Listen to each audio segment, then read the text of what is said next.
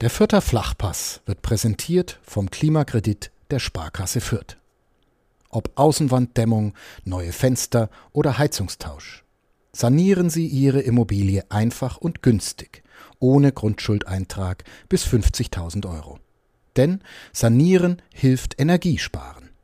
Der Klimakredit der Sparkasse Fürth. Da ist er, Michael. Wahnsinn, dass wir das jetzt wirklich noch erleben.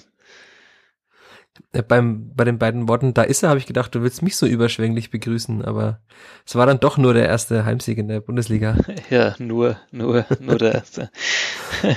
es ist, äh, wir haben es oft angekündigt, am Ende raus in unseren Podcast-Folgen, dass wir doch vielleicht jetzt dann kommende Woche mal über den ersten Sieg in der Saison oder vielleicht sogar über diesen historischen ersten Heimsieg des Kleeblatts in der Bundesliga reden.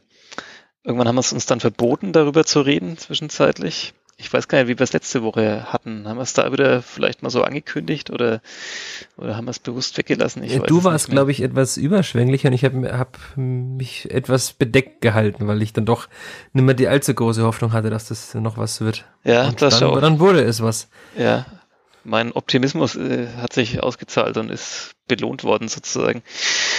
Ja, äh, du warst im Wohnhof am Sonntagnachmittag. Ähm, Sag doch einfach mal in, in drei Sätzen, wie hat sich das angefühlt nach dem Schlusspfiff?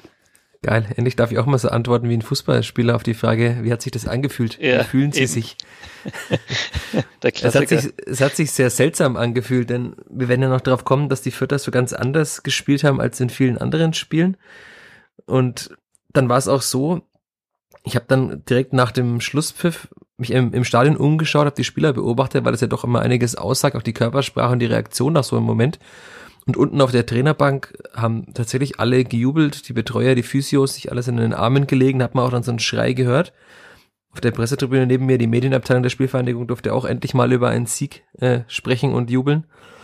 Auch weiter oben haben die Fürther Verantwortlichen, die beim Geisterspiel da waren, gejubelt, aber auf dem Platz sah man einfach nur kaputte junge Männer, die irgendwie erstmal verarbeiten mussten, was da gerade passiert ist. Das war dann schon etwas seltsam, also das alles zu beobachten, aber es war ja auch äh, zu erklären, wenn man dann nochmal später in die Tiefe gehen, wie viel die alle gelaufen sind und wie viel sie investiert hatten.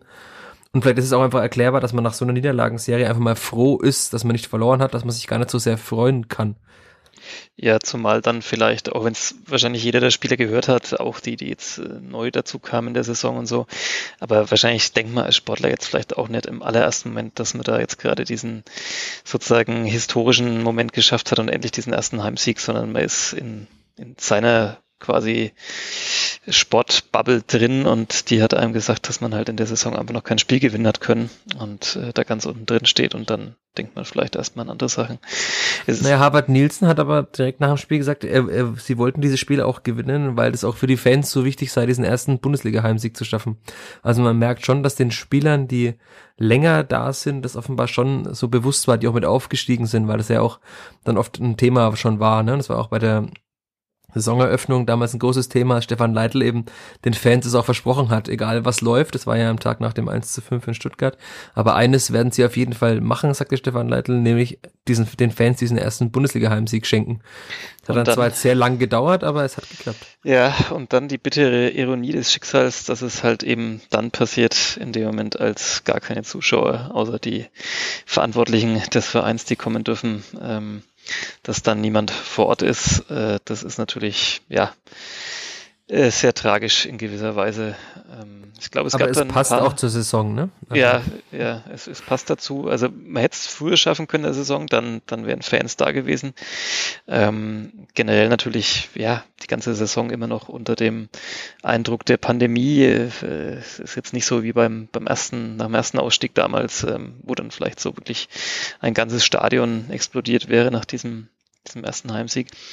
Ähm, es, es gab, ähm, hat man zumindest so bei den Interviews dann rausgehört, äh, gab dann einige Vierter, die, die einen spontanen Autokorso gestartet haben in der Nähe des Stadions. Hast, kannst du das bestätigen? Habe ich nicht gehört, nee. Hast du nicht Tatsächlich gehört? nicht, nee. Ja, es, es gab, glaube ich, bei den, bei den Interviews, ich weiß jetzt nicht mehr, wer es war, war es vielleicht sogar Stefan Leitl selber, der, der dann gesagt hat, naja, jetzt, jetzt hört man ja gerade schon die Leute im Hintergrund hupen, also ähm, vielleicht sind tatsächlich, vielleicht ja von euch da draußen, die uns hier äh, treu zuhören, Woche für Woche, vielleicht waren ja auch einige von euch dabei, die dann spontan Richtung Wohnhof gefahren sind und äh, per Hubkonzert ihren, ihrer Freude Ausdruck verliehen haben.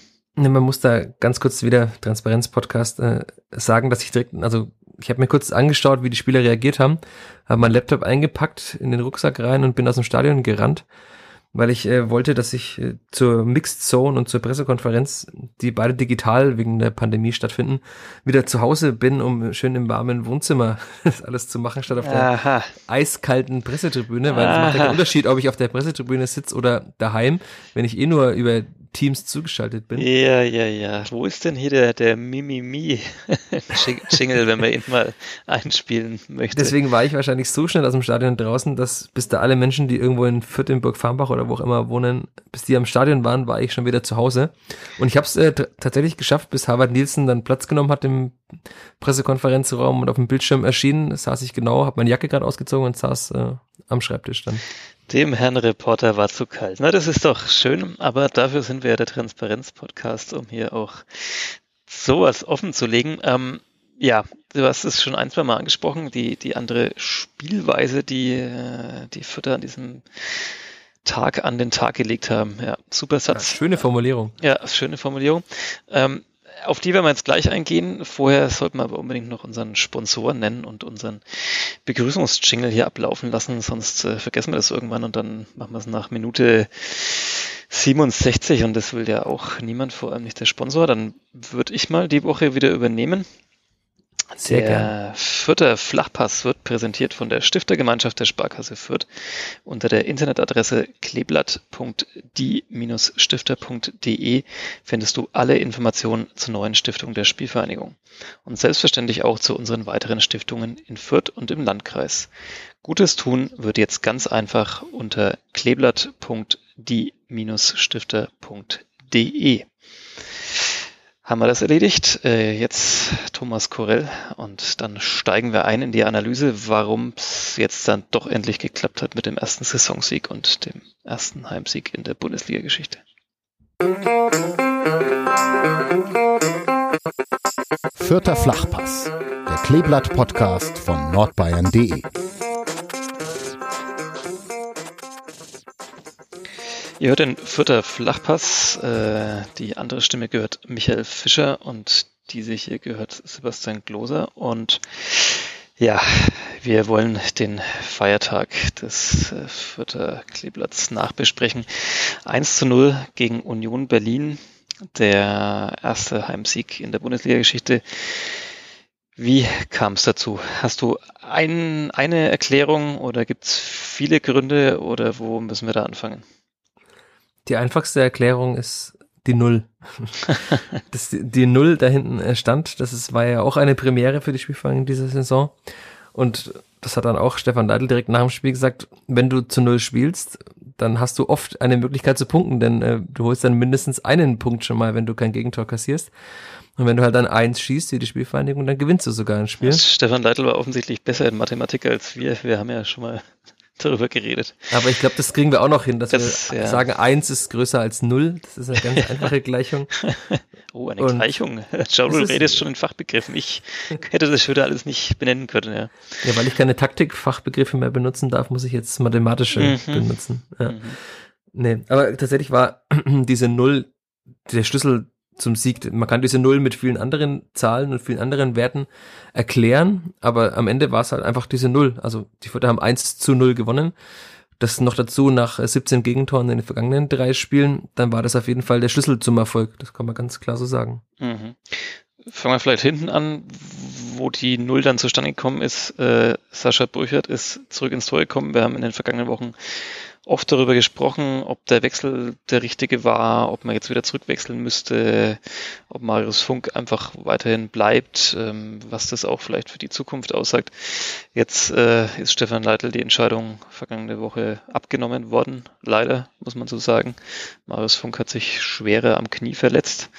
Ähm, ja, äh, Hattest du das Gefühl, dass der Wechsel vielleicht trotzdem irgendwie so passiert wäre, dass er in der Luft lag oder war jetzt wirklich die, die Verletzung ausschlaggebend? Also ich glaube, es war tatsächlich die Verletzung, denn also man hätte sich das denken können, dass Sascha Brücher wieder spielt, wir haben das hier ja auch so formuliert. dass das gut möglich ist, aber Stefan Neidl hat Marius Funk weiterhin vertraut.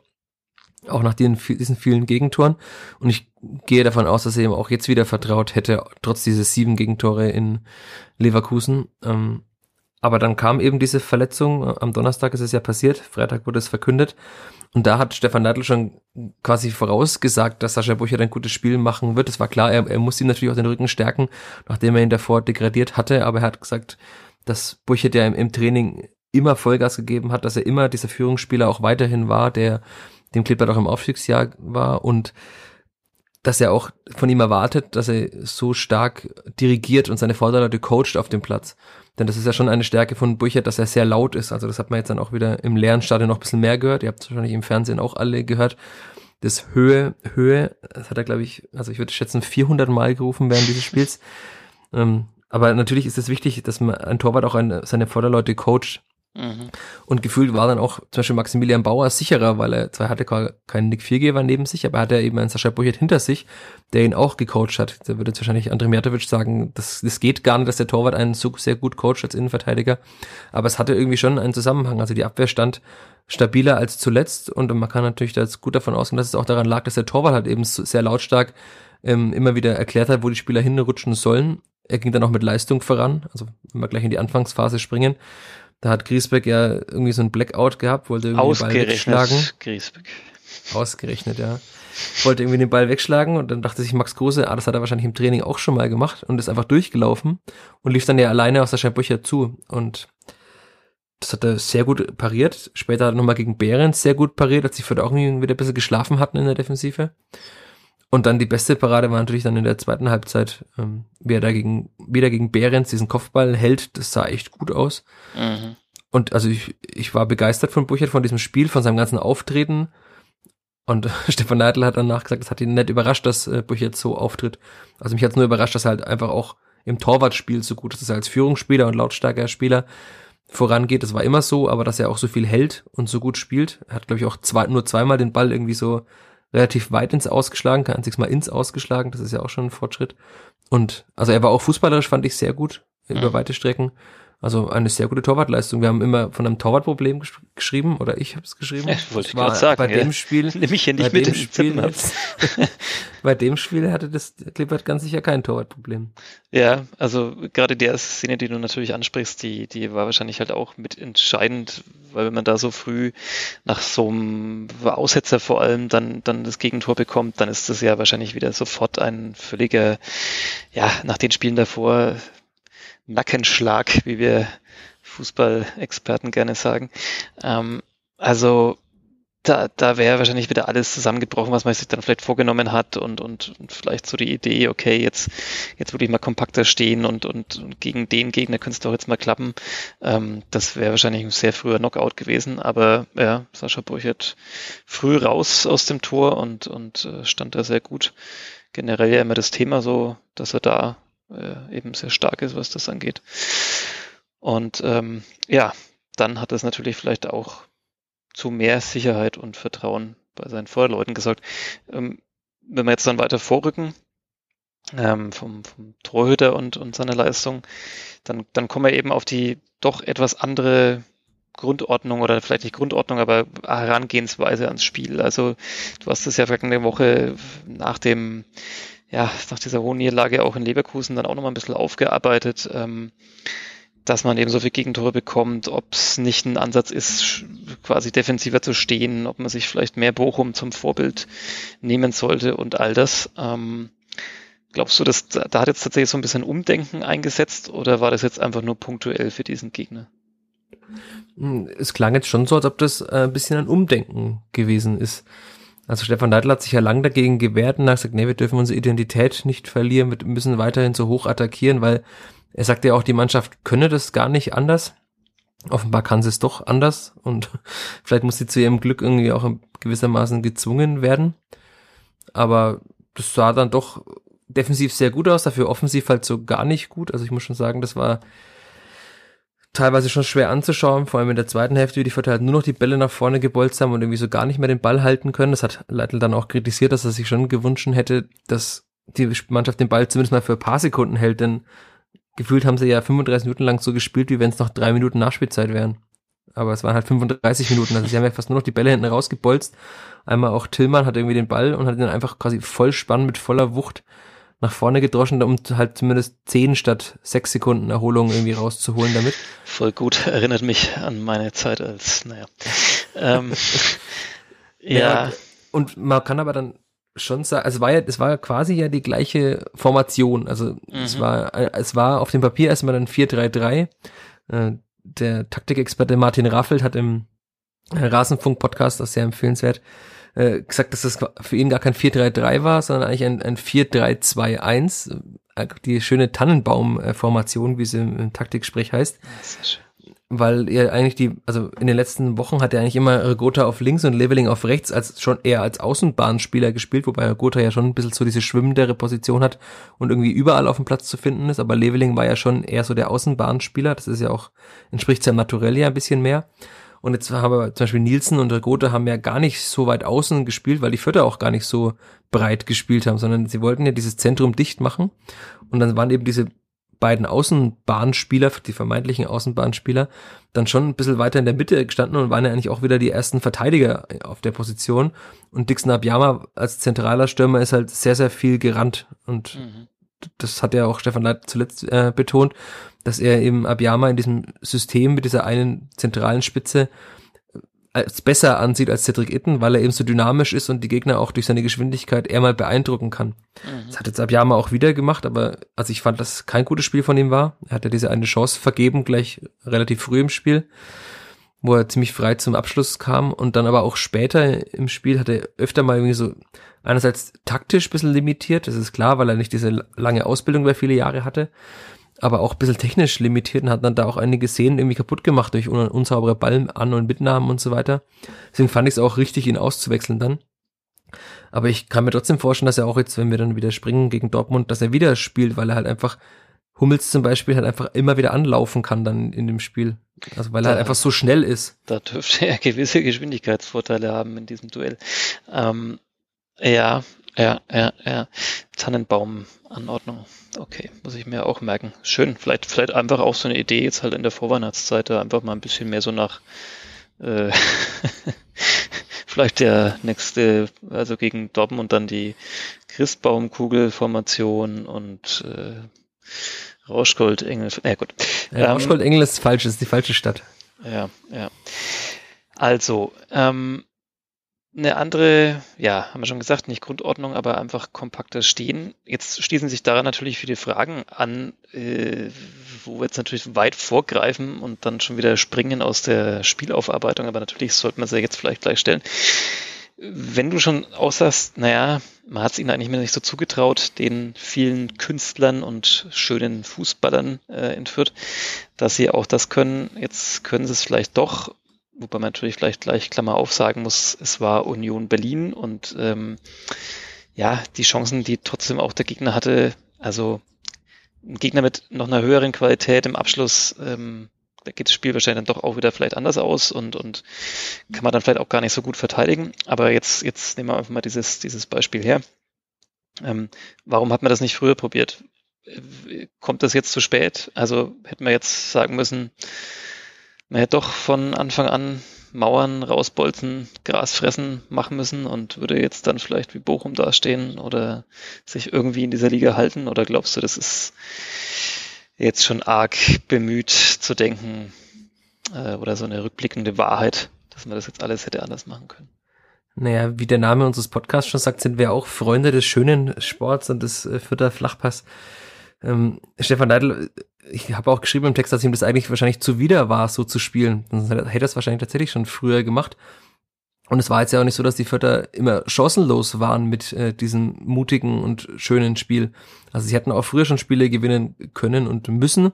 Das äh, zeigen immer noch die schönen Expected äh, Points, äh, auch wenn da manche Zeitungsleser das äh, nicht so schön fand, meinen Text zu diesem Thema.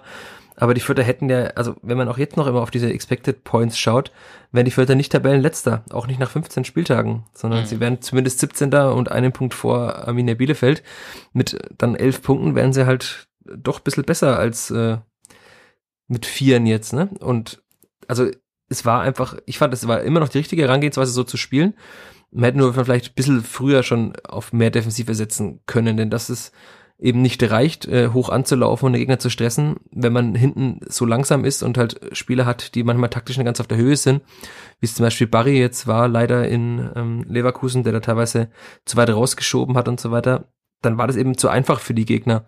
Aber wie du schon auch richtig sagst, die Vierter hätten ja auch dieses Spiel gegen Union verlieren können. Also wenn Brücher dann nicht so glänzend pariert, wenn am Ende Avonie aufs Tor köpft, Prömel hat auch noch einmal aus kurzer Distanz geschossen, dann kann das Spiel auch 1 zu 3 ausgehen, dann sagen alle, jetzt haben sie quasi keinen schönen Fußball gespielt, haben ihre Identität verloren und haben trotzdem drei Gegentore kassiert. Das, das kann ja passieren. Mhm. Es war halt Glück. Stefan Neidl sagt, das Glück haben sie sich erarbeitet und verdient. Ist ja so, also auch wenn wir jetzt dann wieder springen auf das Tor, wahrscheinlich in anderen Spielen hätte der Schiedsrichter das einfach abgepfiffen, hätte gesagt, ja, Nielsen, du hast da gefault, deinen Gegenspieler in der Situation.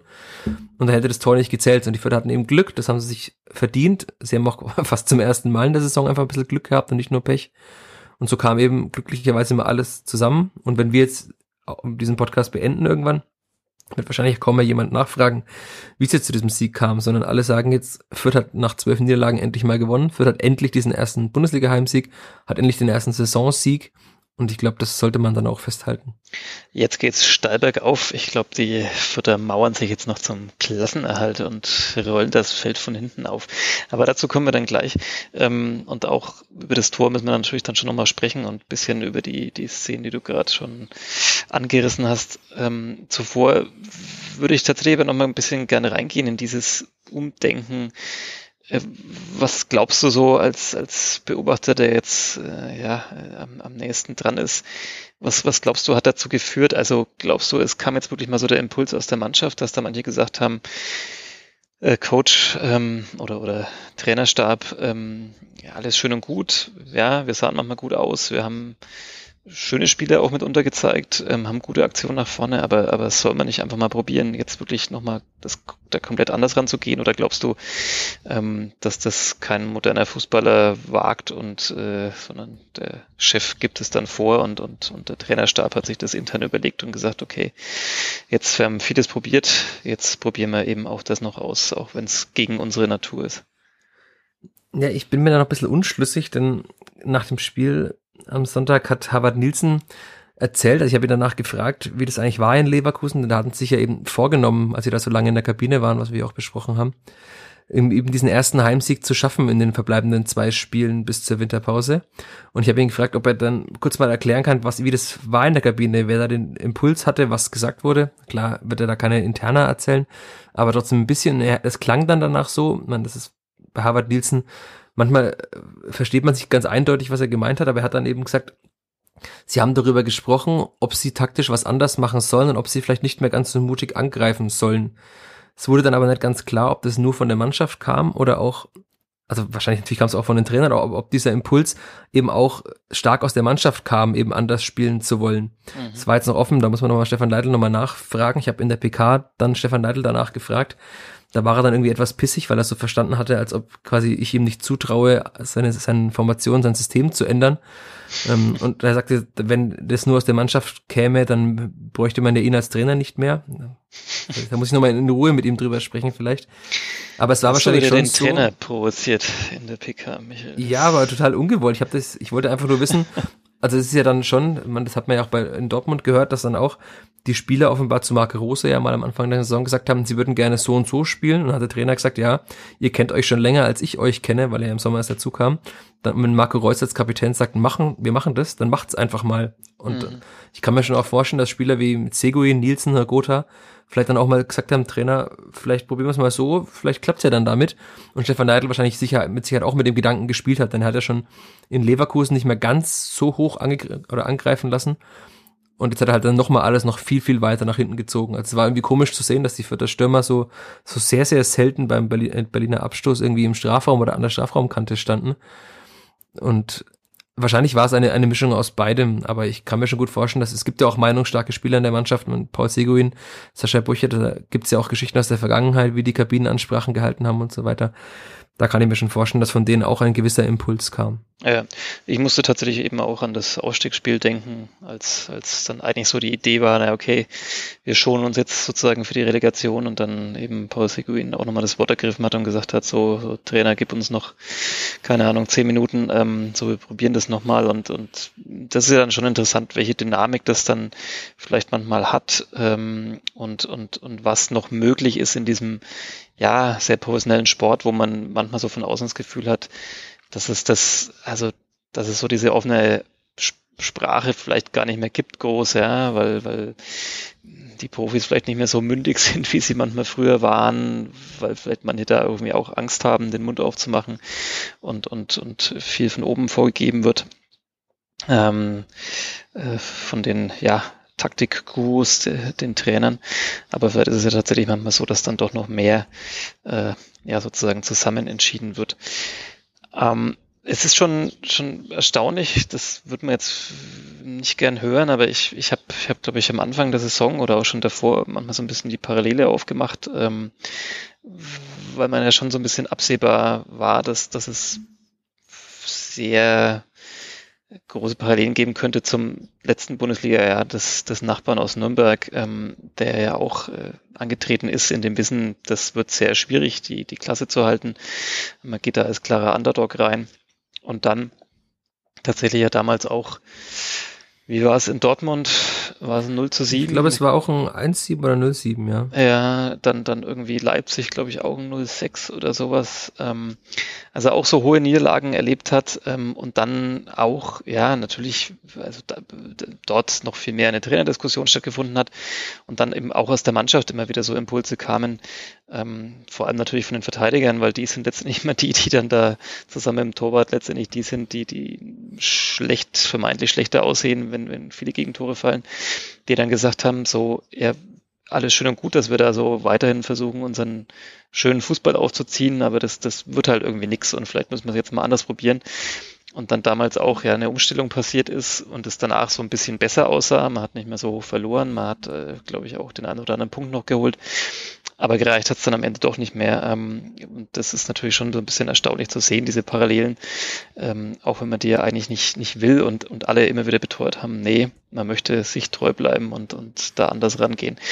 Deswegen wird spannend, wie in den nächsten Wochen und natürlich dann auch nach der Winterpause äh, wieder agiert wird, ob man jetzt vielleicht sagt, okay, man probiert es weiterhin relativ kompakt und defensiv, um sich selber auch und, und den Fans vielleicht nicht das ganze Selbstvertrauen zu nehmen sozusagen ähm, und die Euphorie, die mit dem Aufstieg verbunden war, oder ob man dann doch wieder sagt, na okay, lass uns unser Ding aufziehen.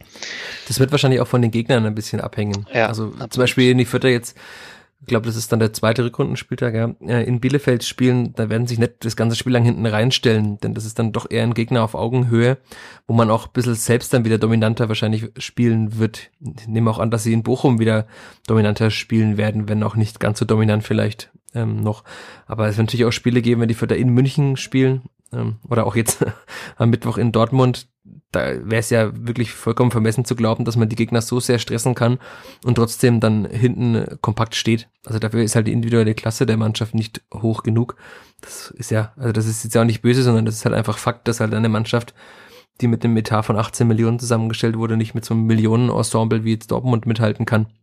Also es wird trotzdem wahrscheinlich vorkommen, dass jetzt am Mittwoch Erling Haaland gegen Maxi Bauer ins Laufduell geht. Dann kann man halt hoffen, dass Haaland einen schlechten Tag hat oder dass er davor im Abseits stand, aber. Kann man darauf hoffen, dass, dass der Rasen noch kaputt geht. Kurzfristig. Nee, also man wird, es, man wird ja selbst gegen solche Gegner es nicht vermeiden können, dass man irgendwie, also dass man dem Gegner Chancen lässt. Aber man kann natürlich die, die Zahl der Chancen schon verringern, indem man kompakt steht und halt nicht so hohe Abstände hat, dass man quasi hinter sich einen riesigen Raum hinter der Abwehrkette hat, in den dann irgendwie die schnellen Spieler immer reinrennen können. Denn das war ja zum Beispiel gegen Leverkusen auch ein großes Problem, dass da halt so riesige Räume auch waren. Ja, tatsächlich macht mir das Spiel, äh, trotz des Siegs jetzt gegen Union, ähm, macht mir das Spiel gegen Dortmund eigentlich am meisten Sorgen, weil weil im Gegensatz zu den Bayern, die ja dann doch manchmal so dazu tendieren, dann vielleicht auch mal es gut sein zu lassen und, und vielleicht noch mehr an ihren nächsten Auftritt in der Champions League denken oder so, habe ich mir das Gefühl. Den gibt es bei Dortmund ja nicht mal den nächsten Champions League. Das, das kommt noch dazu und, und irgendwie habe ich aber generell immer so seit Jahren das Gefühl, dass halt Dortmund auch so, so, so eine Mannschaft ist, so vom, vom Charakter und allem, dass die halt nicht aufhören. Also, also ja, vielleicht hören sie nach der 70. dann mal auf, aber die, die hören halt eigentlich in der Regel nicht beim 3-0 oder sowas auf, sondern die ja, große Spielfreude und, und viel Tempo drin und die wollen dann halt immer noch mehr und ähm, ja, irgendwie habe ich ein bisschen, bisschen Angst vor diesem Spiel. Aber da können wir ja am Ende noch kurz drauf schauen. Ähm, lass uns mal noch ein bisschen in das Unionsspiel reingehen. Ähm, bevor wir noch aufs, aufs Tor blicken, du hast schon gesagt, oder wir hatten es jetzt mit einer starken Torleistung, mehr Kompaktheit in der Defensive, ähm, dann muss man wahrscheinlich auch vielleicht bei den Faktoren, die mit dazu geführt haben, dass dieser Sieg endlich zustande gekommen ist, auch den Gegner nennen. Also Union Berlin zwar ja wieder in dem Sinn überraschend konstant unterwegs in der Bundesliga, aber trotzdem halt jetzt auch eine Mannschaft, die, die jetzt nicht gleich um Welten irgendwie besser ist äh, von der Qualität als, als das Kleeblatt. Naja, man muss jetzt, man kann das ja ganz einfach mal vergleichen. Es hat halt Taiwo Avoni, der ja wirklich ein, ein sehr, sehr guter Bundesliga-Stürmer ist, saß halt auf der Bank und für ihn hat Kevin Behrens gespielt. Der hat den kennen und den kennen alle Fütter und auch viele andere Fans des Zweitliga-Fußballs ja noch als Spieler des SV Sandhausen. Dadurch erkennt man ja dann schon, dass es jetzt kein Gegner war, bei dem halt ein Patrick Schick oder Erling Haaland oder Robert Lewandowski vorne drin stand. Und natürlich ist diese Mannschaft noch individuell immer noch sehr viel besser als die der Fürther aber man hat schon auch gesehen, dass die Vierter da eher mithalten können. Also auch Paul Jäckel hat da ja in der Dreierkette gespielt hinten rechts. Der war jetzt auch nicht so sicher und, und so abgeklärt, hat einmal fast den Ball irgendwie ins Ausrollen lassen und so weiter. Also allein von der individuellen Klasse der Spieler war das diesmal kein so großer Unterschied. Und wenn eben dann der Unterschied nicht so groß ist, die eine Mannschaft mit sehr viel Willen und Einsatz eben spielt, die andere vielleicht ein bisschen müde ist nach diesem Europapokalspiel am Donnerstagabend, auch wenn sie natürlich ein bisschen rotiert haben, dann passt es eben zusammen und dann kann man diese minimalen Unterschiede auch dann auch marginalisieren und kann vielleicht dann am Ende auch gewinnen, wie es die Vierter gemacht haben. Und klar, also Union hätte trotzdem locker gewinnen können wegen ihrer individuellen Klasse, aber sie haben es eben nicht getan. Das war Glück, aber es war auch Können der Vierter. Mhm. Und dann hast du es auch schon, schon genannt, ja, sich mal dieses Glück zu erarbeiten oder, oder das, das, das, dass man es halt einfach mal hat. Ähm, also einerseits früh die Szene von, von Burchert, wo er gegen Kruse ähm, pariert, äh, wo man eben nicht so früh in Rückstand gerät. Äh, dann spät die Chancen noch für Union, die halt, wenn sie ein bisschen präziser sozusagen aufs Tor kommen, ja, dann da auch vielleicht noch für deutlich mehr Gefahr sorgen. Ähm, und dann natürlich auch das Tor, ähm, das ja, wenn man es auch so sieht in Entstehung und so, also so richtig äh, dreckiges, äh, hässliches äh, Tor irgendwie ist, ähm, mit dem man dann letztendlich dann gewinnt. Also jetzt auch eben nicht dann gleich, dass man jetzt dann irgendwie Union 3-0 besiegt hätte, sondern wirklich mal so, wie man sich vorstellt, ähm, wie man eben als Aussteiger eigentlich solche Spiele in der Bundesliga gewinnen kann. Blicken wir auf diese Szene. Ähm, Proteste natürlich von Union Berlin. Aber Nielsen, ja, drückt seinen Gegenspieler so ein bisschen weg mit den Händen in den Rücken. Man sieht's, ich habe einige Zeitlupen gesehen, man sieht's trotzdem nicht so richtig. Also das ist immer das Problem an der, an der Realgeschwindigkeit und, und Zeitlupe. Manchmal reicht halt so ein kleiner Stupser und Kontakt und bringt euch aus der Balance. Gleichzeitig in den Zeitlupen sieht's auch nicht so richtig krass danach aus, dass er ihn jetzt wirklich wegdrückt. Ähm, hm. Also in der, in der zwei Reihen vor mir saßen die ganzen Unioner, also unter anderem der Präsident, aber auch Teile des Medienteams. Und die haben sich sehr vehement beschwert und haben, man hört das ja dann alles in so einem ruhigen Stadion sehr gut, gerufen, Schiri, beide Hände und so weiter. Aber Harvard Nielsen hat dann auch zwar danach gesagt, er hatte Angst, weil die Unioner gar so vehement reklamiert haben, aber er dachte sich, eigentlich war das kein Foul, denn die Verteidiger schieben im Zweikampf nach einer Ecke eigentlich genauso. Und es ist ja Fußball, wie Stefan Dattler immer sagt, ist ein Kontaktsport. Klar darf man den Gegner nicht umschubsen, aber man darf sich schon klug Raum verschaffen. Und das hat Harvard Nielsen da eben gemacht. Ich fand nicht, dass es, also es war schon grenzwertig, aber es war jetzt nicht drüber. Und das hat der Schiri ja glücklicherweise für alle Vierter dann auch so gesehen, dass es grenzwertig war, aber dann doch noch im Rahmen des Erlaubten. Und also muss man einfach dann sagen, Harvard Nielsen hat jetzt keine glückliche Saison bislang hinter sich, war ja viel verletzt, auch wenn er gespielt hat, kein Tor, keine Vorlage. Aber das war halt dann doch wieder so, wie man ein wie es ein Stürmer eben macht, ein Tor, ne? sich Raum verschafft und dann den Ball dann irgendwie über die Linie gedrückt. Und mhm. danach fragt keiner mehr, wie das Tor gefallen ist, sondern äh, alle sagen nur, Harvard Nielsen ist der Mensch, der für diesen ersten historischen Heimsieg beschert hat. Ja, mein erster äh, Reflex und Impuls war irgendwie sofort, okay, faul. Ganz klar, so wie das aussieht. Ähm, aber ist dann doch erstaunlich, also äh, wie halt auch in Zeiten des Videobeweises dann offenbar solche Szenen, obwohl sie dann vielleicht mehrfach angeschaut werden oder sonst was, ähm, dann da nichts passiert. Und ähm, ja, wir haben oft darüber geredet, dass die Spielvereinigung in der Saison ja benachteiligt wurde oder zumindest dann in manchen Situationen nicht so wirklich das Glück hatte, vielleicht auch nicht den Respekt im äh, Kölner Keller, dass dann mal jemand gesagt hätte, dass das war jetzt irgendwie faul davor von einem Gegentor oder da ist irgendwas äh, nicht regelkonform gewesen. Jetzt in der Szene haben sie dann eben doch mal Glück. Ähm, wahrscheinlich, weil halt Union Berlin auch noch nicht diesen Respekt in der Bundesliga hat. Ne? Wäre es der FC Bayern gewesen oder Leverkusen wäre es natürlich ganz klar abgepfiffen worden. Um da bewegst du ja wieder immer im Reich der Verschwörungstheorien. Ja, um hier die Stammtischthesen mal äh, auszuformulieren. Ja, ähm, Glück in der Szene, Glück auch noch in ein paar anderen Szenen, ähm, dass das einfach, ja, Union nicht so äh, zielstrebig dann vielleicht war oder, oder nicht so eiskalt vorm Tor. Aber wenn man danach so ein bisschen die Interviews gehört hat und O-Töne, ähm, auch bei The Zone, die dieses Spiel übertragen haben, dann war immer schon ein bisschen auch rauszuhören, dass da jetzt, ja, bis auf den Trainer Urs Fischer, der sich schon sehr vehement beschwert hat über die Szene vor dem Tor, hat man schon immer so ein bisschen rausgehört, dass die meisten eigentlich gesagt haben, naja, gut, die Fütter haben es schon auch gut gemacht, haben viel gearbeitet und gekämpft und dann ist das halt auch mal verdient. Also es klang jetzt nicht so, wie soll ich sagen, nicht, dass da alle nur jetzt auf diese eine Szene abgezielt hätten, sondern man hat es irgendwie schon auch anerkannt, dass da Fürth wirklich viel investiert hat, um diesen, diesen Sieg auch zu holen. Also Urs Fischer war in der PK danach relativ wortkarg, hat äh, Stefan Leitl natürlich gratuliert, wie das Trainer ja immer so formhalber machen. Aber er hat dann gesagt, dass der Sieg glücklich, naja, sehr glücklich gewesen sei und hat gesagt, in der zweiten Halbzeit hätte er ein sehr dominantes Union gesehen und sie hätten das eigentlich auch gewinnen müssen, hat er gesagt. Aber wie du jetzt auch schon sagtest, die Vierter standen laut Fischer sehr kompakt und haben es einfach wirklich gut gemacht, hat er gesagt. Und seine Mannschaft war eben auch einfach nicht effizient genug. So kann man das ja ganz schnell zusammenfassen. Ich, ich wüsste ja immer zu gern, oder ich meine, wir, wir, stellen ja auch Fragen, um vielleicht äh, uns der Wahrheit immer anzunähern und, und, irgendwas herauszukitzeln, aber man weiß natürlich auch, das sitzen da in der Regel dann Profis vor einem, ähm, die da auch viel ablocken, aber man würde schon, würde ich gerne mal so die, die Wahrheit aus all diesen Sätzen heraushören. Also wenn ein Urs Fischer natürlich dann auch äh, davon redet, dass es Fürth sehr gut gemacht hat, dann ist es natürlich ja auch indirekt immer der Versuch, ein bisschen den, den Gegner stark zu reden und damit die eigene Niederlage vielleicht auch mehr zu erklären, ähm, dass man sich da nicht so rechtfertigen muss, was man vielleicht selber verbockt hat. Ähm, und, und, und ja, auch dieses Gratulieren, ähm, ich weiß gar nicht, hast du schon erlebt, dass, dass einer nicht mal, nicht mal diese Form gewahrt hat und, und dem Gegner dann gratuliert hat zum Sieg, also wo man dann so unterschwellig gemerkt hat, okay, die können sich echt gar nicht leiden und der spart sich jetzt sogar das. Also bislang hat ja eigentlich immer nur Stefan Neidl seinem Gegenüber gratulieren müssen, außer gegen Bielefeld. Aber Stefan Neidl ist ja auch selbst in diesen hochemotionalen und traurigen Momenten nach Niederlagen so gefasst und so cool. Also er hat immer dem Gegner gratuliert. Das war ja quasi auch schon wieder so ein bisschen Running Gag. Er hat tatsächlich immer angefangen mit, ja natürlich an XY Gratulation zum Sieg. Ja, wir waren halt in dem und dem nicht gut genug und ja, so wurden wir eben bestraft. Also das mhm. ging ja quasi gegen jeden Gegner eigentlich so.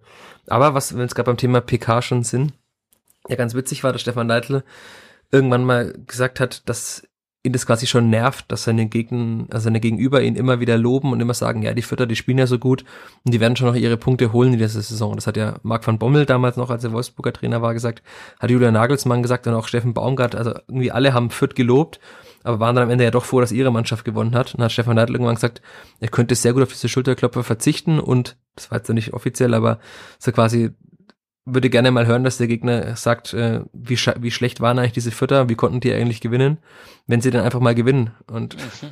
ein bisschen war das ja von Urs Fischer auch so. Also er hat ja schon den Füttern quasi gesagt, sie haben es zwar gut gemacht, aber eigentlich war seine Mannschaft ja viel besser. Und warum ja. immer hat sie dann trotzdem verloren. Also hat Stefan Neidl halt nach vielen Monaten auch diesen Wunsch endlich mal erfüllt bekommen. Das ist doch schön, dass so kurz vor Weihnachten dann doch noch mal Wünsche in Erfüllung gehen. Ähm War der Weihnachtsmann halt ein bisschen zu früh, leider. War ein bisschen zu früh, aber wer weiß, ähm, wo er noch so unterwegs ist in Deutschland auf seiner Tour. Vielleicht äh, hat er ja auch noch in Dortmund was dabei für die Vierter und ähm, ja, hm. vielleicht geht auch gegen Augsburg noch was. Äh, ja, wie, wie gehen wir da jetzt weiter voran? Ähm, wir haben schon drüber geredet, bleibt man jetzt bei dieser Ausrichtung? Passt, natürlich passt man es dem Gegner ein bisschen an, aber denkst du dir jetzt auch so, du hast schon gesagt, wir sind, wir sind Fans des schönen Spiels und, und richtig schön anzusehen war es dann nicht gegen Union, aber denkst du dir trotzdem so, ach naja, als Berichterstatter jetzt lieber noch in der Saison 10, 12, 14, pardon, Scheißspiele und dafür schreibe ich öfter über Siege und, und ein bisschen eine andere Geschichte, als ähm, wie es halt so oft war in letzter Zeit. Ja, es ist ja als Reporter dann schon so, dass man lieber über Siege als über Niederlagen schreibt. Allein schon, weil dann meistens die Menschen, mit denen man spricht, einem einfach freundlicher gesinnt sind. Also in 14 zwar die meisten Menschen trotzdem auch immer noch sehr freundlich geblieben in dieser, auch in diesen schlimmen und schwierigen Momenten. Aber natürlich ist es leichter, Harvard Nielsen äh, schöne Fragen zu stellen nach so einem Sieg und wie das eigentlich war und wie er dieses Tor erlebt hat, als jetzt dann Branimir Gotha zum vierten Mal fragen zu müssen, ob der Druck die Mannschaft lähmt und wann sie dann irgendwann mal ein Spiel gewinnen. Also das ist natürlich auch für uns einfacher und es ist ja auch Stefan Leitl zum Beispiel zu wünschen, der ja wirklich bewundernswert ruhig geblieben ist in dieser ganzen schwierigen Zeit. Und das wäre dann schon auch für ihn persönlich zum Beispiel schön, dass er jetzt nicht als Trainer in die Geschichte eingeht, der die Mannschaft trainiert hat, die die wenigsten Punkte aller Zeiten geholt hat. Mhm. Also es fehlen für nur noch sieben. Sie müssen quasi zweimal gewinnen, einmal unentschieden spielen, um diesen Tasmania-Rekord äh, quasi nicht einzustellen oder um quasi Oder 7-0 zu 0 hinmauern. Das kann ich mir schwerlich vorstellen. Aber also tatsächlich, das ist ja ein Thema, das also auch wenn man mit anderen Menschen spricht, so also viele haben gesagt, es kann doch eigentlich nicht sein, dass die Vierter keinen einzigen Punkt holen. Und ich, also es ist immer noch illusorisch zu glauben, dass die Vierter den Klassenerhalt schaffen, denn dafür haben jetzt ja gefühlt jede Woche alle anderen Konkurrenten da gewonnen. Was, was, was, was, was jetzt? Naja, sie haben jetzt zwölf Punkte Rückstand auf dem Relegationsplatz immer noch. Ja, also es, es waren 15, das sind jetzt Gott sei Dank nur noch zwölf. Vier Siege, wenn ich nicht. Ja, aber die anderen spielen ja meistens auch. Die anderen spielen meistens auch. Ja, aber die, gegen die spielt man ja auch nochmal dann und ähm, ach, geht schon nee, noch was. Es muss natürlich vieles gut laufen, aber ich bin mir schon sicher, dass die Vierter tatsächlich mehr als zehn Punkte erholen werden. Ich werde jetzt gleich mal, den Tabellenrechner vom Kicker anschmeißen und die Saison zu Ende durchrechnen. Nee, aber wenn man jetzt mal rechnet, dass zum Beispiel Nick Viergeber zurückkommt in die Innenverteidigung, auch wenn Griesbeck das dann nach seinen Fehlern in der ersten Halbzeit ja echt gut gemacht hat in der zweiten Halbzeit, aber wenn zum Beispiel Viergeber zurückkommt, steht die Abwehr sicherer. Wenn dann vielleicht auch mal Gideon Jung zurückkommt und man auch mal, der kann ja auch Sechser spielen, zum Beispiel mit einer Doppel-Sechs mit Jung und äh, Christiansen oder Seguin spielen kann, es gibt ja einige Möglichkeiten dann, wenn vielleicht irgendwann noch Jessica Nankamp zurückkommt, den ich in seinem einzigen Auftritt für Fürth damals sehr gut fand, aber natürlich der einige Zeit noch braucht nach seinem Kreuzbandriss. Es gibt, äh, es kommen Spieler zurück und vielleicht kommt in der Winterpause auch nochmal jemand, das weiß man ja auch nicht. Die anderen Spieler werden auch mit jedem Spiel wahrscheinlich besser, dass sie in der Bundesliga spielen. Und also da wird schon noch der eine oder andere Sieg rausspringen, denke ich, aber es, ich kann mir nicht vorstellen, dass das reicht. Ein Sieg gegen Augsburg und dann sind es ja bloß noch neun Punkte auf den Relegationsrang. Weil ja klar, sie mit Sicherheit alle anderen verlieren. Naja, nee, ja, aber sie geben ja gegen Augsburg, die auf diesem Relegationsrang stehen und dann ist ja dadurch automatisch das schon mal verkürzt. Und ähm, ja, also das, Einzige, was mir ein bisschen Sorgen macht, wenn ich so auf die Tabelle schaue, ist, äh, wer dann so direkt danach dann noch so unten drin steht. Also äh, Stuttgart auf Platz 15, wo man irgendwie dachte, nach diesem Auftakt beim VfB, boah, was für eine Spitzenmannschaft. Wie Aber deiner Logik folgend, ne? Spielvierter spielen ja gleich am 8. Januar gegen Stuttgart. Also da können sie gleich weitermachen mit den Gewinnen. Können sie gleich weitermachen, ja. Aber, aber man dachte wahrscheinlich damals, das ist dann doch eine Mannschaft für das obere Regal. Berlin haben wir dann noch unten drin, da glaube ich, aber die tauschen halt zur Not noch siebenmal den Trainer aus, um sich dann irgendwie da über den Strich zu halten und Gladbach wird aller Voraussicht nach auch nicht ewig da unten noch drin stehen. Also gut, aber es braucht ja auch nicht so viel mehr. Wir müssen ja nur Bielefeld und Augsburg hinter uns lassen und dann kann man ganz entspannt. Wir hinter uns bist du jetzt äh, ja. unter die Vierter gegangen. Ja, weil, weil ich, du bist immer da so negativ und, und traust denen nicht mehr den Klassenhalt zu und deswegen muss ich jetzt da so ein bisschen Partei ergreifen und ähm, ja, naja. Ähm, ich bin nicht negativ, sondern realistisch. Ja, ja, ja, ja. Das, das haben wir letztes Jahr gemerkt. Ähm, Ja, ich, ich glaube jetzt wieder dran. Ich, für mich hat jetzt diese, dieser Sieg, das war jetzt der, der hat den berühmten Knoten gelöst und jetzt äh, springen nur so am Stück die Überraschungserfolge raus. Und dann wirst du schon äh, dich schon noch umschauen, wenn ich dann zwar nicht mehr Teil des Podcasts bin und äh, in Elternzeit meine Tage verbringe, aber du dann äh, ja meinen Hohn aus der Ferne erleben wirst, wenn die Spielvereinigung kurz vor Saisonende dann munter auf dem Relegationsrang steht. Und dann in der Relegation gegen den FCN spielt. Äh, das vielleicht oder boah, ich, ich habe tatsächlich diese Zweitligatabelle ziemlich aus den Augen verloren. Ähm, Na, ich kann dir sagen, St. Pauli ist erster, gegen die würden sie nicht spielen, aber danach kann vom zweiten bis zum neunten, glaube ich, jeder noch in die Relegation kommen. Ja, ja, das stimmt. Ja, ähm, müssen wir noch was vom Unionsspiel aufarbeiten oder soll man das dann abschließen damit? Ich glaube, wir können das abschließen. Ja, ähm, es ist ja auch, du hast es schon jetzt auch mehrfach gesagt, unter der Woche steht ja schon wieder ein Spiel an. Ähm, vielleicht sollten wir uns auch deswegen etwas kürzer halten. Die Leute müssen ja vielleicht sogar noch einen zweiten Podcast in dieser Woche erdulden, ähm, wenn wir das hinkriegen. Ja, Mittwoch. Hängt Dortmund. vom Ergebnis ab. Hängt vom Ergebnis. Ja, naja, ach, weiß ich nicht. Ich würde schon sehr gerne auch über dieses Spiel ansprechen. Außerdem solltest du nicht von weiteren Podcasts immer äh, erzählen, weil wir haben ja auch den Hörerinnen und Hörern einen Podcast äh, versprochen über die Neuzugänge, den haben wir auch nicht eingelöst. Ja, in der Länderspielpause, da habe ich den mal angekündigt. Äh, ja, müssen wir uns auch noch absprechen, wie wir das wie wir das unser Programm hier noch bis, bis Weihnachten gestalten. Vielleicht äh, ist ja dann für die Winterpause noch der Sonderpodcast drin, wo wir nochmal alle Neuzugänge durchgehen. Und dann Rashida Susi, Rashida Susi äh, brühwarm noch ein paar Empfehlungen mit auf den Weg geben, wen er denn holen sollte. Vielleicht kann ja da der Kollege Zenger auch nochmal ein bisschen sein Zahlenwerk anwerfen und ähm, in der fünften usbekischen Liga Spieler scouten, die irgendwie passen würden. Ähm, ja, Dortmund. Borussia Dortmund. Auswärts. Puh. Wäre eigentlich eine schöne Fahrt, wenn nicht Corona wäre. Das stimmt. Ja, aber also von diesem Glanz, äh, quasi ein Flutlichtspiel im Westfalenstadion, bleibt ja nicht viel übrig, wenn man dann sieht, dass da auch Zuschauerbeschränkungen, ja, dass es da auch Zuschauerbeschränkungen geben wird. Das ist wahrscheinlich Mittwochabend auch anders ist als jetzt irgendwie Freitagabend und Borussia hat jetzt auch gerade keine so gute Phase. Also. Und dann ist wieder so kalt, ne? Ja. ja Entschuldigung, jetzt hätte ich fast auf äh, Verbindung trennen gekriegt. ja gut, also wir sehen schon, du hast halt einfach keinen Bock da hinzufahren Mittwoch, sei dir gegönnt nach deiner anstrengenden Hinrunde mit dem Kleeblatt. Du hast wirklich ein Wahnsinnsprogramm abgespult, aber. Ich darf ja nicht hinfahren, ich wäre gefahren sonst. Ja, ja. Weil wir sind ein Transparenz-Podcast, da muss ich das auch dazu sagen. Ja, das stimmt. Ja, ähm, es macht vielleicht tatsächlich in diesen Zeiten keinen Sinn, wenn man dann auch, äh, hast du auch schon oft beschrieben, wenn die Mix-Zones nicht wirklich existieren, man dann vielleicht nur digital zugeschalten wird, dann ähm, kann man das natürlich theoretisch auch äh, von der heimischen Couch oder vom heimischen Schreibtisch machen. Ähm, und ja, Mittwoch der Weg nach Dortmund ist jetzt auch nicht der, der nächste. Und dann ist so kalt, sorry. Ähm, ja, Dortmund Tabellenzweiter. Ähm, was glaubst du? Du hast gesagt, die, die Ausrichtung am Gegner anpassen. Jetzt kann man natürlich mal sagen, ja gut, gegen einen sehr guten Gegner, der offensiv stark ist, spielt man dann möglichst kompakt, aber ähm, die Vierter haben ja genau eigentlich das, den gegenteiligen Ansatz oft gewählt. Also zum Beispiel gegen den FC Bayern auch erinnere ich mich in dem Heimspiel, dass sie doch eigentlich auch da recht, recht offensiv verteidigt haben. Ging natürlich dann auch nicht auf, aber eigentlich haben auch da wirklich alle gesagt, okay, schon auch so ein bisschen anders laufen können.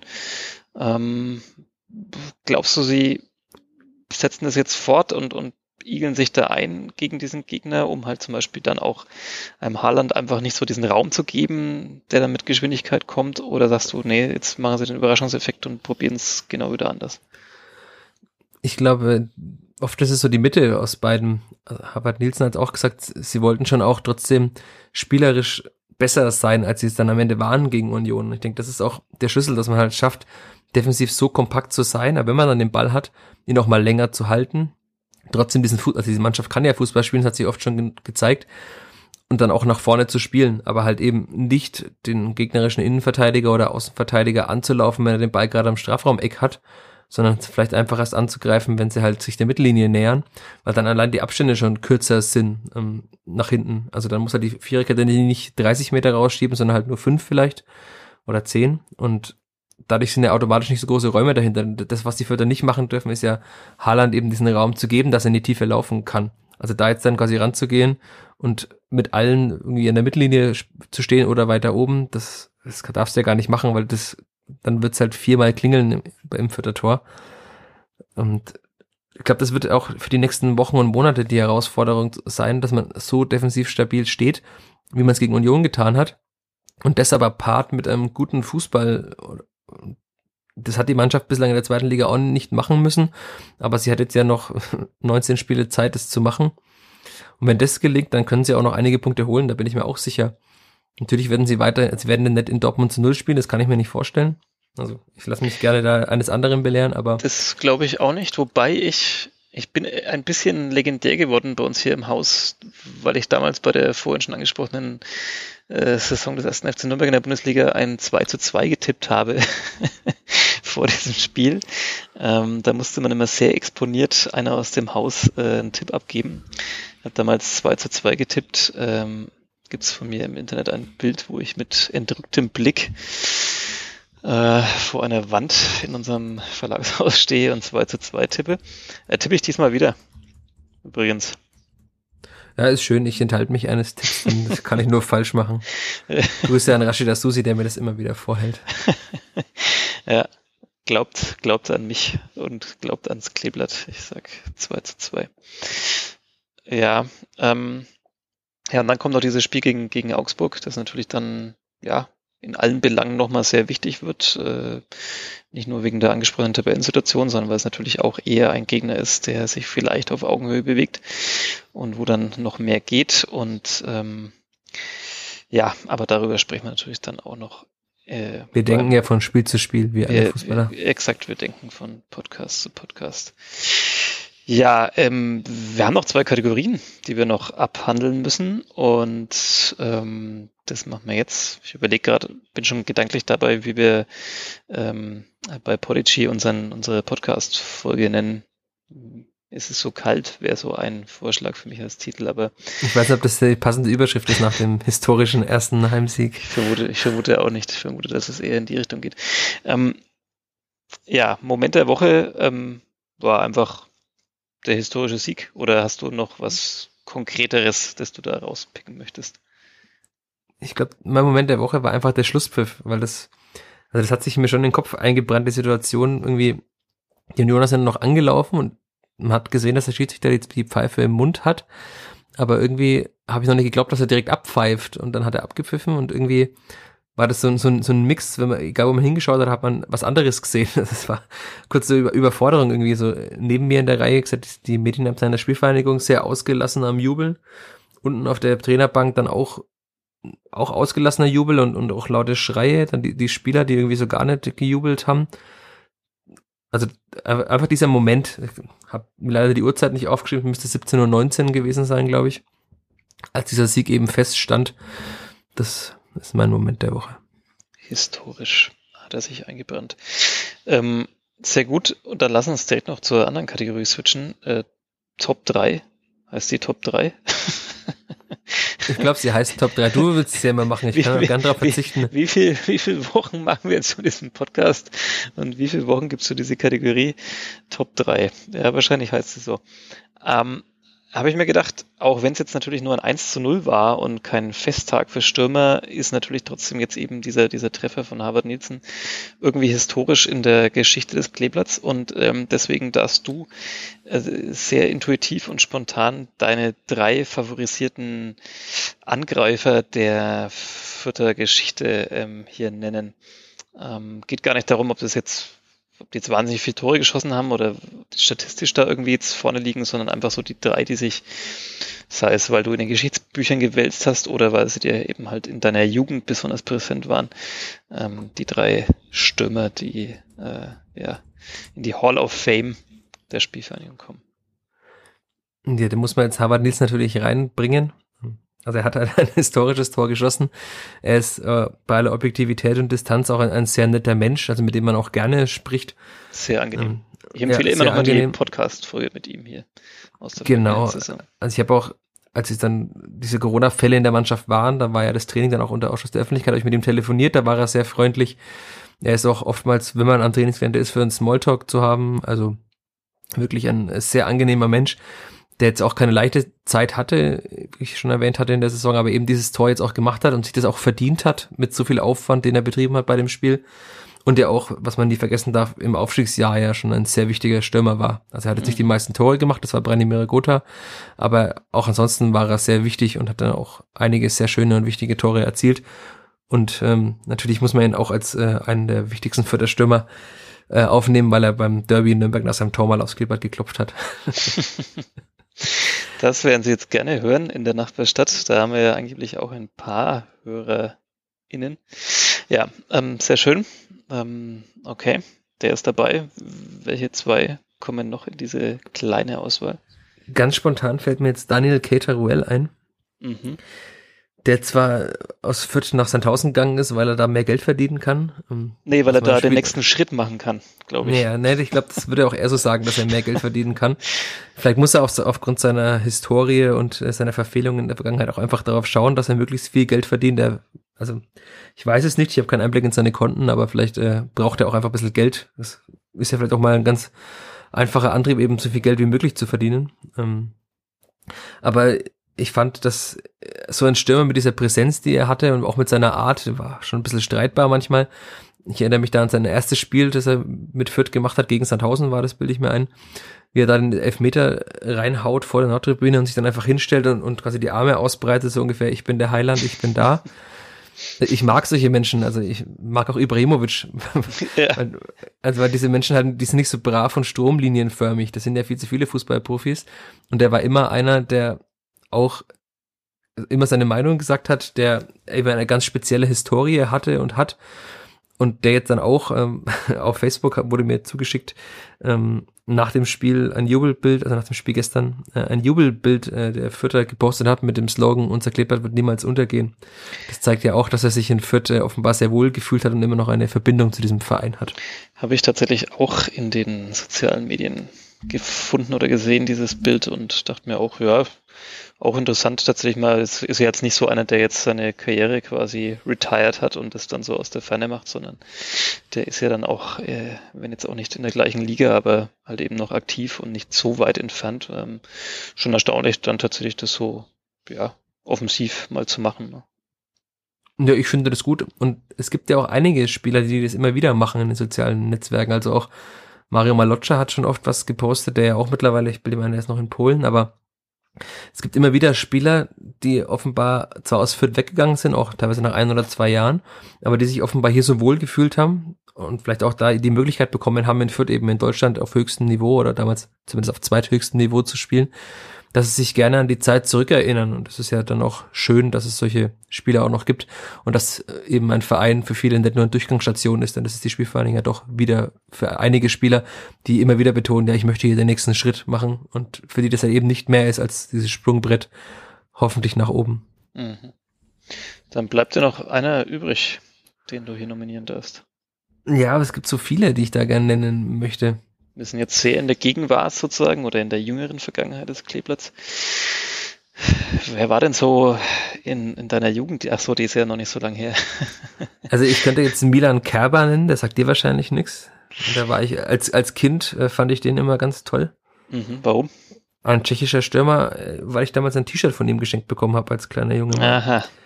Also ein, ein, nicht von ihm, sondern ein T-Shirt mit seinem Bild darauf. Das gab es damals im äh, Kräuter-Teeladen noch. Mhm. Aber wenn ich jetzt nochmal, ich habe mir gerade mal so ein bisschen die Stürmer der Historie der Spielfang durchgeguckt und da muss man fast jetzt immer über die Bundesliga reden ähm, und über Aufstiege und so weiter, dann nenne ich jetzt einfach noch Olivier Ocean, wie er immer genannt wurde, der eigentlich Olivier Oxion heißt, ähm, mhm. als Kanadier, aber der ja auch so wichtig war als Angreifer, um eben die Spielverhandlung zum ersten Mal in die Bundesliga zu schießen. Denn das war ja damals für ganz viele Menschen, quasi, die haben sich das ihr ganzes Leben lang gewünscht. Manche haben es leider nicht mehr erlebt irgendwann, die schon älter waren und andere haben es halt erlebt und haben gesagt, eigentlich könnte ich jetzt quasi sterben, weil äh, die Vierter haben es ja einmal geschafft in die Bundesliga. Also diese Sprüche gab es damals ja tatsächlich. Äh, natürlich etwas leichtsinnig das zu sagen, aber ähm, da war Olivier Auxillon als Stürmer ja dann doch einer, der sehr, sehr wichtig war im Aufstiegsjahr, der viele Tore gemacht hat, von dem er das auch, wie so typisch Fürth nicht erwartet hat. Und der kam ja, glaube ich, aus der dritten Liga damals.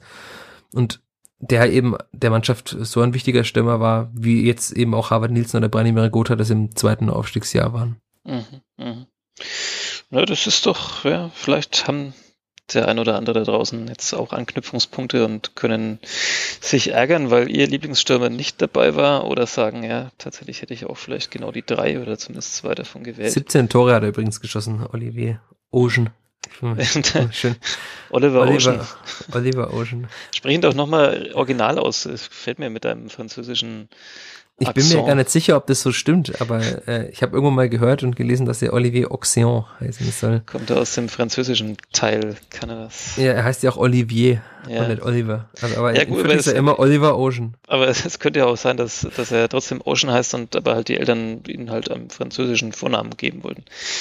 Wäre ja auch ja, wirklich die Mischung. Müssten wir vielleicht mal recherchieren, wenn man Zeit hätte dazu. Hattest du Französisch in der Schule? Das klingt so ja, gekonnt. Hat, hatte ich, aber in der mündlichen Schulaufgabe habe ich damals eine 4 Minus.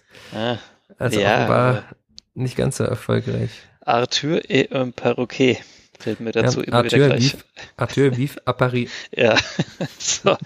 Äh, jetzt äh, sind wir an einem Punkt angekommen, wo man merkt, dass der Sauerstoff in deinem Homeoffice und meinem Büro hier ähm, offenbar zur Neige geht, wenn wir uns über unsere Französischkünste austauschen. Ja, ähm, Mittwoch Dortmund, dann treffen wir uns hoffentlich irgendwie so einen Podcast finden wir hoffentlich irgendwie zusammen. Ich weiß noch nicht. Du hast ja immer frei. Ja, ja, du ja, aber auch. Ähm, ich habe ja auch an diesem Montag, an dem wir aufnehmen, frei. Ja, eben. Das ist ja das Problem, dass, dass wir eigentlich oft dann frei hätten, aber irgendwie müssen wir diesen Podcast oder wollen ihn ja auch hier aufnehmen. Naja, wir werden es irgendwie schaffen. Hoffentlich nach dem Dortmund-Spiel, wann auch immer. Ähm, vielleicht können wir ja direkt noch live danach. Ach nee, das geht auch nicht aus Gründen. Naja. Egal. Ähm, ja, wir hören uns wieder auf dieser Frequenz, hätte ich beinahe gesagt, als alter Radio-Mensch. Ähm, Frequenzen haben wir aber nicht hier beim Podcast. Ihr könnt uns aber abrufen auf äh, beim Apple Podcatcher, auf Spotify, auf wo, wo äh, bei YouTube, ne? Das soll man doch jetzt immer noch dazu nennen, dass, dass man da. Ja, das wäre gut, wenn da mal ein paar Leute einfach auf YouTube hören, damit diese Zahlen nicht ganz so niedrig sind. Also ja. unser Verlag fand ja, dass es äh, auch eine Plattform ist, auf der Menschen offenbar Podcasts hören. Die jungen Leute ja sind doch nur auf offensichtlich YouTube. so. Ja, aber diese jungen Leute hören offenbar nicht den Vierter Flachpass. Das hm. zeigen hm. die Zahlen bislang. Ja, okay, das liegt dann aber an uns, nicht an YouTube. Ja, weil wir halt auch schon alte weiße Männer sind. Ja. Du noch mehr als ich. ich ja, das wollte ich gerade sagen, weil, naja, ähm, Schluss mit den Gags über dein Alter. Ähm, wo kann man es noch es hören? Gibt drei Vierter-Spieler, die älter sind als ich, also von dem her. Wahnsinn, du machst dich langsam. Äh, wo kann man es noch hören? Dieser? iTunes, Spotify, Deezer und überall, wo es Podcasts gibt, ist doch immer die Formulierung. Ah, cool. Ja, sehr schön. Warum habe ich es nicht gleich so formuliert? Und natürlich könnt ihr uns äh, in, bei Facebook folgen. Vierter Flachpass heißt unsere Gruppe. Könnt uns da kritisieren, loben, beschimpfen, liebhaben oder Inspiration geben, äh, über was wir hier mal reden sollten ähm, oder auch einladen sollten. Wie, wie machst du das eigentlich dann nach der Winterpause, wenn ich nicht mehr da bin? Hast du jede Woche dann Gäste oder hast du ja, Ich weine heute erstmal. ja, zu Recht, aber, aber hast du dir schon einen neuen Sidekick irgendwie ausgedacht, angefragt? Nee, noch nicht. Ich glaube, ich werde jede Woche Gäste einladen. Okay. Ist aber eine Abwechslung, wenn die Leute dann nicht nur unsere beiden monotonen Stimmen hören, sondern auch die nur noch deine monotone Stimme. Experten. ja, oder du lädst halt mal von einem dieser vielen Podcasts, wo du ständig zu Gast bist, jemanden ein. Die, das steht doch alles schon auf meiner Liste. Ah ja, super. Es gibt schon eine Liste für das nächste Jahr. Ja, okay, okay.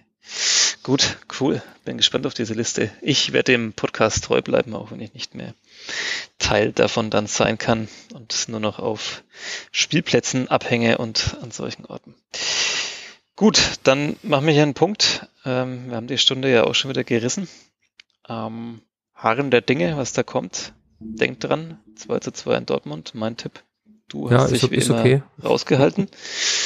Und ja, dann hören wir uns wieder beim Fürther Flachpass beim nächsten Mal. Vielen Dank fürs Zuhören. Dankeschön. Ciao. Mehr bei uns im Netz auf nordbayern.de